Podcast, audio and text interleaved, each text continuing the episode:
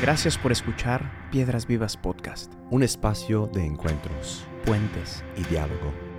un lugar donde el protagonista eres tú. Tus sueños, ilusiones, miedos y anhelos más profundos son también los nuestros. Porque la iglesia no son sus edificios, programas o estructuras. La iglesia está viva, la iglesia sigue caminando. La iglesia eres tú. Episodio número 30. Bien- bienvenidos a tu podcast favorito. Bienvenidos eh, y, y- y vamos adelante con David. Yes. David y, y su caída. Y, ¿Por qué es tan cruel el amor? Que no me deja olvidar. vamos a entrar en un tema eh, íntimo, ¿no? Por así decir, de, entre David y Betsabé, ¿no? Una, um, una mujer que estaba bañando, pues, ba- bañándose por ahí y, y a- ¿Qué, estaba haciendo David? cautivó la atención y el corazón de David. Bueno, vamos a ver, esto lo vamos a discutir bien. Am, como vimos en el, en el episodio anterior con, eh, con Gustavo, em, David lo tenía todo. Eh, todo en el sentido profundo, no solo éxitos materiales, económicos, espirituales, militares, sino Dios también lo había engrandecido. ¿no? David was the main man. Había dado todo eh, para tener este reino prosperoso. eh, no le faltaban talentos. Era un juez astuto de carácter y sus enemigos tenían un miedo mortal de él. era casi casi un nuevo Moisés, un nuevo Josué que sí eh, llevaba a, cumplimiento ya la promesa de Dios. No, hay que olvidar que este gran tema que atraviesa la historia de tu historia es esta promesa que Dios te hace a ti y al pueblo de Israel. Am, y su vida humanamente estaba completa. Eh, pero ¿quién es? ¿Quién, Por- realmente, quién para- realmente es completo? Para todos aquellos que dicen que una vez que lo tengan todo, ¿Ya llegué? ya, ya, ya no habrá peligro. Vamos a ver. Nunca estamos libres, ¿eh? Porque hasta el justo peca siete veces al día, dice, La- dice el libro de la sabiduría. La buena Biblia. La buena Biblia. ¿Y quién podría quejarse de un rey tan poderoso y benévolo? Em, pero por cuánto Dios, por, de cuántas cosas que Dios puede eh, y, sí hace por nosotros, es fácil olvidarse bajo la presión eh, de estas responsabilidades que también Dios eh, nos confía y confió a David. Em, y este momento de pecado que vamos a, a- a rezar y reflexionar bien en este mm, episodio, será un momento clave en la vida de este gran rey, el lugar de encuentro con la misericordia de Dios y la refundación de su identidad como hijo. Vamos allá. Vamos al texto bíblico, 2 Samuel 11, ah, 1 a 10, aunque sugiero que lean 1 a 27, am, dado que 1 a 27 da todos los detalles completos em, de este eh, momento de, de debilidad, sí, pero de misericordia en la vida de David. Segundo, Sam- segundo Samuel, capítulo 11, 1 a 10. En la primavera, que era la época en que los reyes salían de campaña, David mandó a Joab con la guardia real y todo el ejército de Israel para que aniquilara a los amonitas y sitiara la ciudad de Rabá. Pero David se quedó en Jerusalén. Una tarde, al levantarse David de la cama, comenzó a pasearse por la azotea del palacio, y desde ahí vio a una mujer que se estaba bañando. La mujer era sumamente hermosa, por lo que David mandó que investigaran quién era, y le informaron, se trata de Betsabé, que es hija de Elián y esposa de Urías elitita. Entonces David ordenó que la llevaran a su presencia, y cuando Betsabé llegó, él se acostó con ella. Así que quedó embarazada y se le hizo saber a David. Entonces David le envió este mensaje a Joab: Mándame aquí a Urías elitita. Y Joab así lo hizo. Cuando Urías llegó, David le preguntó cómo estaban Joab y los soldados, y cómo iba la campaña. Luego le dijo, vete a tu casa, casa y acuéstate con tu mujer.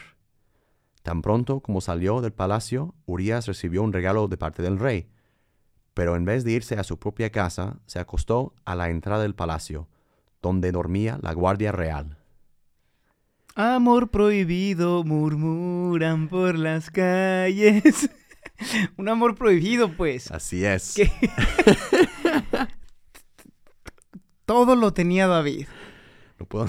¿Qué, Ya basta con las canciones, ¿Qué que no puedo ponerme serio para este podcast.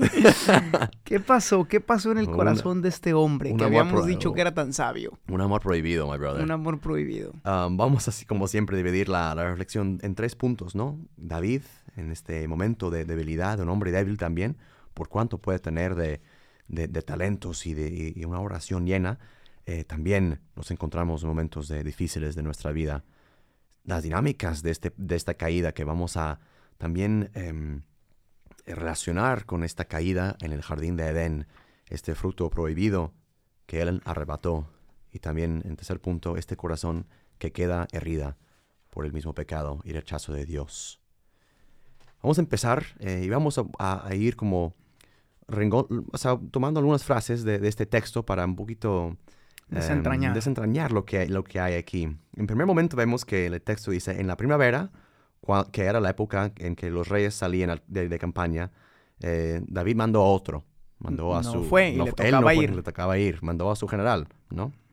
Eh, siguiendo, y también siguiendo el, el episodio anterior, vemos como David tenía un gran corazón y, y el favor de Dios. Am, pero por cuanto queremos ensalzar a este hombre con todos sus talentos y hazañas, en fin de cuentas es un hombre de carne y hueso, expuesto a las mismas tentaciones que tú, y hasta más difícil porque con la fama, dinero, poder y responsabilidad, las oportunidades se multiplican y las consecuencias también. ¿no? Ahí está. juzgamos muchas veces a la gente que, am, sí, que tienen fama, que están más en la luz, ¿no? A, mí, a, mí, a mí no me gusta eh, cuando dicen, ah, pues es que todos los, los curas eh, famosos salen. No, salen curas. Y pues sabes, Quizás salgan más, no famosos. exacto, que por así famosos. decir, que es que em, hacen más ruido, pero y tú no estás en las situaciones que, que están eh, esta gente, ¿no? Y, a veces también como niños juzgamos tan duro a nuestros papás ah, porque toman decisiones eh, que, que toman y eh, tú, tú no estás, ¿no? En, en su posición. Ah, y es importante también poner este contexto.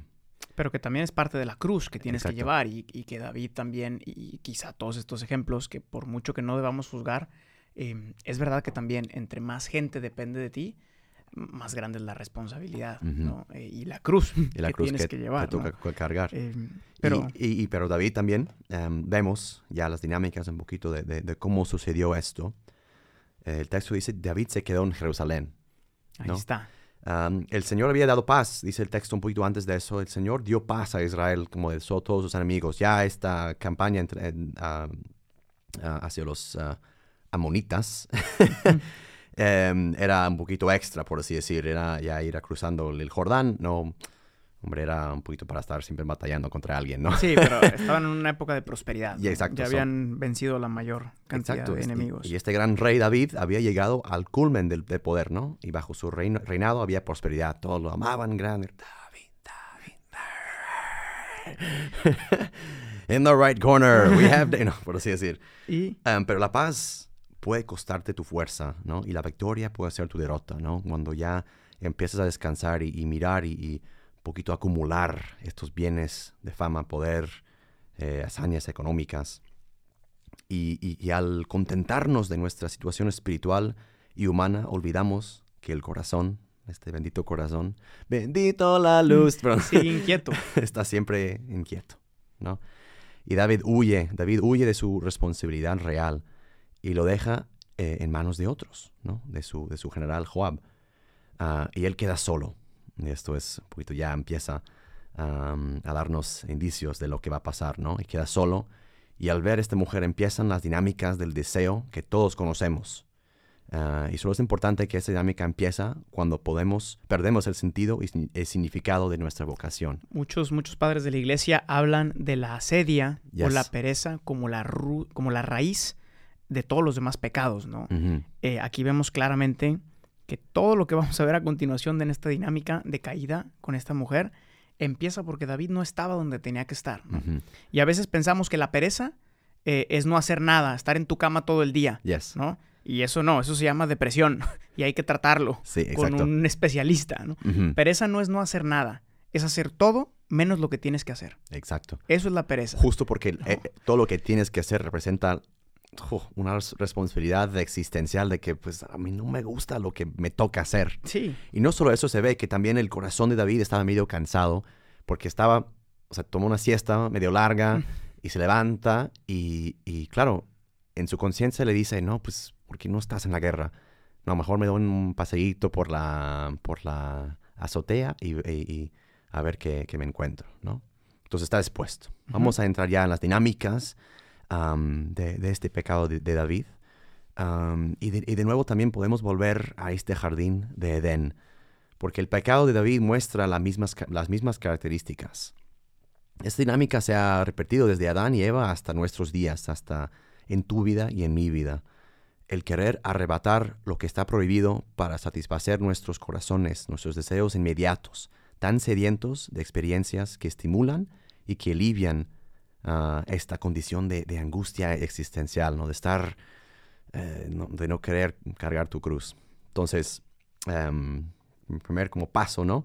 La tentación, ¿no? El, el- el texto dice, desde ahí vio a una mujer que se estaba bañando, ¿no? Pues la vio. está, como el árbol. El- exacto, Era apetitoso y jugoso Exacto. los sentidos. Ahí está. Exacto. Entonces David, pues, sobre un plano existencial, se encuentra de nuevo en el jardín de Edén, ¿no? Fruto pro- prohibido. Estaba donde no tenía que estar, ¿no? Ah, y en fondo su corazón estaba inquieto y en desolación. Es aquí, sobre esta tierra fértil, donde cayó este primer pensamiento. Pues caray, de verdad esta mujer es hermosa. Y como, hmm, ¿no? Como que se introduce el, el pensamiento, ¿no? Y puede ser, en segundo lugar, em, David como, pues vamos a, o sea, lo rechazo, o sea, no, no caigo, caigo inmediatamente, pero como, pues, vamos a, Jugar un poquito con la... vamos- Empieza el diálogo. el diálogo, ¿no? Como la mujer con la serpiente, ¿no? Empieza este diálogo. Este segundo punto como de diálogo, un, un rechazo débil, como sí, pero no, pero vamos a ver y tal. eh, de- David mandó que, que investigaran quién es, ¿no? So- solo quiero saber quién es. Sí. ¿Cuál es, cuál es su número? Cap- Te- te- te- capaz, capaz que está casada y no hago nada. No, no, no, ¿para qué? No, Sí, no, no, no. no, no, no. Vamos a nomás ver quién es. Pues voy a pedir su número. ¿No? Entonces David obviamente no cayó en pecado de adulte- adulterio inmediatamente, ¿no? No, pues no bajó del palacio, y, um, pero se, se quedó en la terraza, ¿no? Um, un poquito como, como Sansón cuando vuelve a- al, al viñedo, ah, y no tiene que estar ahí por su, por su condición de, de- de profeta y, su- la condición de David como rey. Ah, chance por un, pero, pero chance por un minu- minuto em, se quedó en la terraza más de lo debido, ¿no?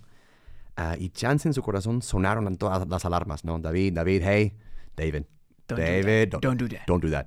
I'm not doing anything. Don't do that. Don't do that. Em, Pero ya era tarde. La pasión ya, la pasión. estaba ardiendo. Exacto.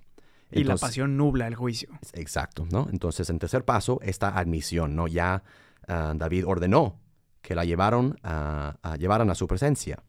Y es claro que materialmente y físicamente no ha caído en el pecado todavía con Betsabé, pero ya en su corazón, toda intención y deseo de hacerlo están presentes. Esta presencia de, de en su casa eh, ya está pasando en su corazón, ¿no? Traerla a la presencia, mandarlo llevar como si fuera un plato de comida, nos trae un recuerdo vivo de Eva que extiende la mano y arrebata el, fruto del, árbol, ¿no? David quiere poseer por sí mismo, disfrutar y su mente queda sumamente nublada. Y pues viene también ya la caída, el, cuarto paso, ¿no? Así que, que quedó embarazada y se lo hizo saber a David. Betsabé dijo, pues quedé eh, embarazada. Ah, somos a veces ingenuos cuando después de nuestro pecado nos preguntamos, ¿cómo caray, pues, ¿cómo, cómo yo, cómo pude hacer o haber hecho esto, no? ¿Estás segura que es mío? Exacto. Es- Um, esa evasión de la responsabilidad que viene como consecuencia, ¿no? ¿Has visto estos videos? Digo, perdón que banalmente, pero ah, hay videos como de un programa de Estados Unidos que se llama, no sé, pero como donde hacen como pruebas de que si es como el, el if you are the father, no sé si tú eres el padre, ¿no? Y a veces como que, en, y tú eres el padre, y no, pues hay un holgor, o sea, hay una celebración o, o tristeza total cuando ya, por decir, salen eh, expuestos, ¿no? Eh, a veces estos, esos adulterios. Programas raro- raros de los Estados Sí, Unidos, pero sí, por así decir típico. que el ya reconocer que, que caíste, ¿no? Am, pero hay todo un camino para llegar a este punto, ¿no? Y de nuevo, hasta lo que no, am, hasta que no, no hayas llegado a los raíces, no vas a entender tus ciclos de pecado. Otra vez, eh, lo que hemos visto, este ciclo de pecado que empieza con Adán y Eva y se repite en los jueces, otra vez David tiene que enfrentar con su ciclo personal de pecado. Am, y la parte más eh, humana viene ahorita, que es esconder, Sí. esconderse, ¿no? No querer pagar las consecuencias de tus actos. y, y manda a llamar a Urias, el esposo de mm, Betsabé, o sea, porque ya ha hecho todo un plan para esconder su pecado. Y David se esconde, pues obviamente Adán y Eva se esconden en un primer momento, pero él se esconde de manera muy inteligente y, y, bueno, según él, muy inteligente, ¿no? No le funciona. No le funciona y vamos a ver, paga caro. No queriendo examinar su conciencia, admitir su pecado y exponer su corazón, que hará después, empieza un ciclo frenético y casi esquizofrénico para esconder su culpa. ¿no? Al llamar a Urias, David espera que éste vaya a dormir con su esposa y luego pues los dos pues... Ah, ah, fue tu- ah, es es tu tuyo. hijo pues, ¿no? Y ya. Eh, y ya, ya todo arreglado, ¿no? Pero puedes, enga- puedes engañar a quien quieres en esta vida, pero tú siempre sabrás que el único que quede realmente engañado eres tú. ¿no? Este- la, es la consecuencia más dura Sí, de- del pecado. Confrontarte con el hecho de que al final tú siempre vas a saber que fuiste que tú. fuiste tú. ¿no? Por, por mucho que, aunque le hubiera funcionado, nada, David, de hecho vamos a ver que, que- que otra vez la misericordia de Dios hace que no le funcione. Exacto. Porque es gracias a enfrentarte con, con- con las consecuencias de tus actos que puede haber un camino de conversión. Mientras que si no te confrontas con, con las consecuencias, nunca puede haber un camino de arrepentimiento y conversión, ¿no? Y de sanación Y también. de sanación. Jo, Él quiere esconderlo, ¿no? Exacto. Como de lugar. exacto, como, pues sí, como el niño que rompió el vaso y pues co- escondiendo las- los pedazos, Sí, pero se sea, van a dar cuenta. imposible. No puedes en, en las últimas instancias esconder tu pecado y salirte con la tuya en esta vida. Ah, suena duro. Em, pero porque, claro, parece que David se, pues, lo, lo libera, ¿no? Pues mata orillas y eh, les invito a que lean todo el pasaje.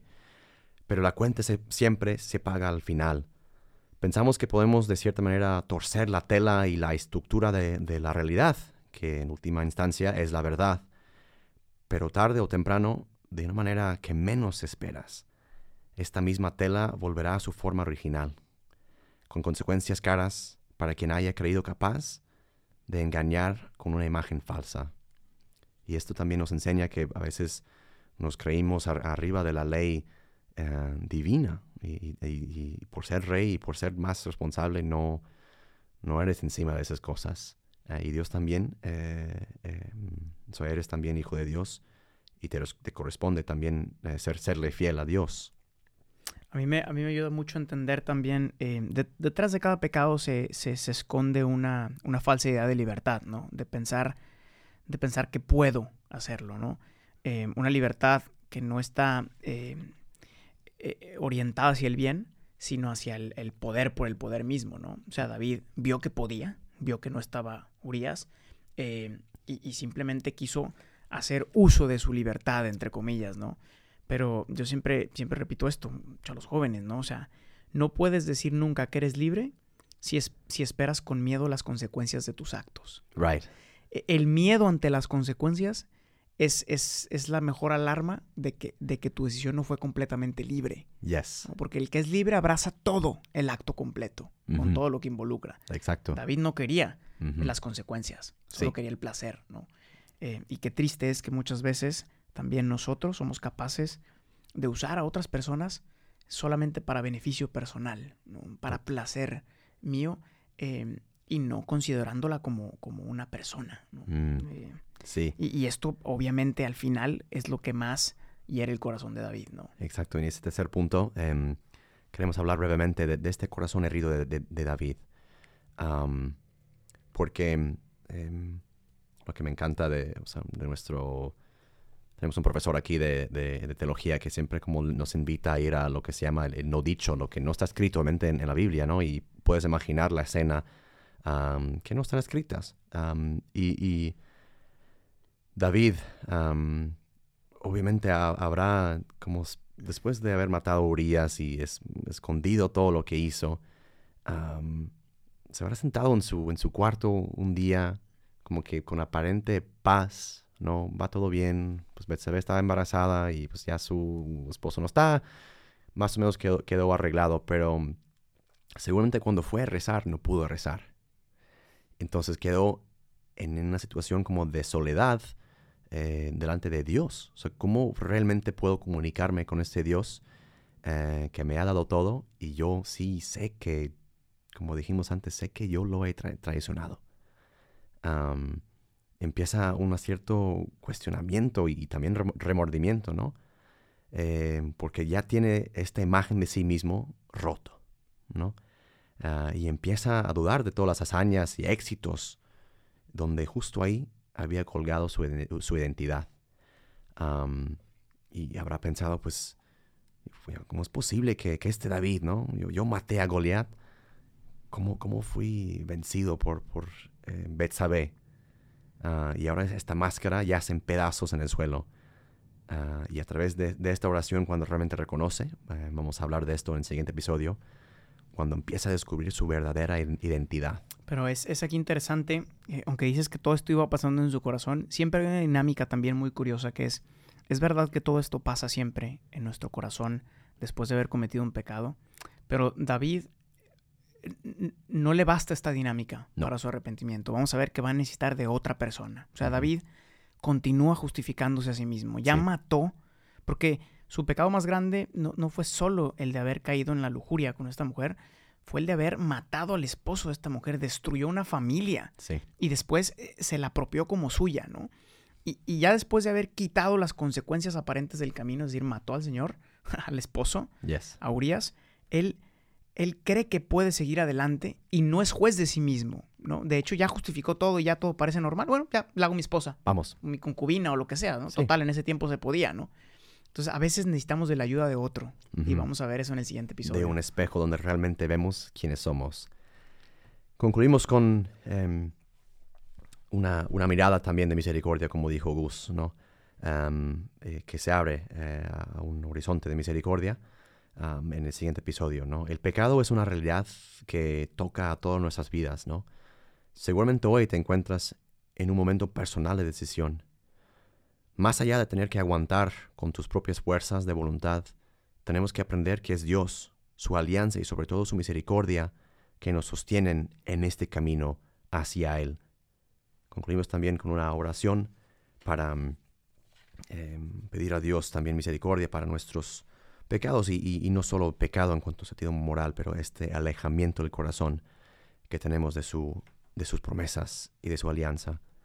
Señor, hoy te pedimos como hijos tuyos, como Pedro dice, tú sabes cuánto, cuánto te amo y cuánto quisiera amarte más. Reconozco mi debilidad, mi, falta de confianza y mi falta de fe. Te pido perdón también por las veces que he querido eh, tomar lo que no es mío en el sentido más profundo, lo que no me corresponde, porque tú me quieres dar todo. Te pido también perdón por todos mis hermanos y que también muestres tu cara, tu rostro misericordioso sobre nosotros. Amén. Amen, my brother. Thank you, my brothers. Y nos vemos en el siguiente episodio. Hallelujah, my brothers. Del buen Natán. Natán. Porque ese hombre eres tú. Ese hombre eres tú. Thank you very much. Hasta el próximo episodio. Nos vemos. Buen día. Chao. Gracias por escuchar este episodio. Piedras Vivas es una comunidad de personas que ha descubierto su identidad de hijos y que responde con libertad y frescura a la misión que Jesús confió a su iglesia. La iglesia no son sus edificios. La iglesia eres tú. Para más experiencias y contenido, síguenos en nuestras redes sociales y en la página oficial de Piedras Vivas.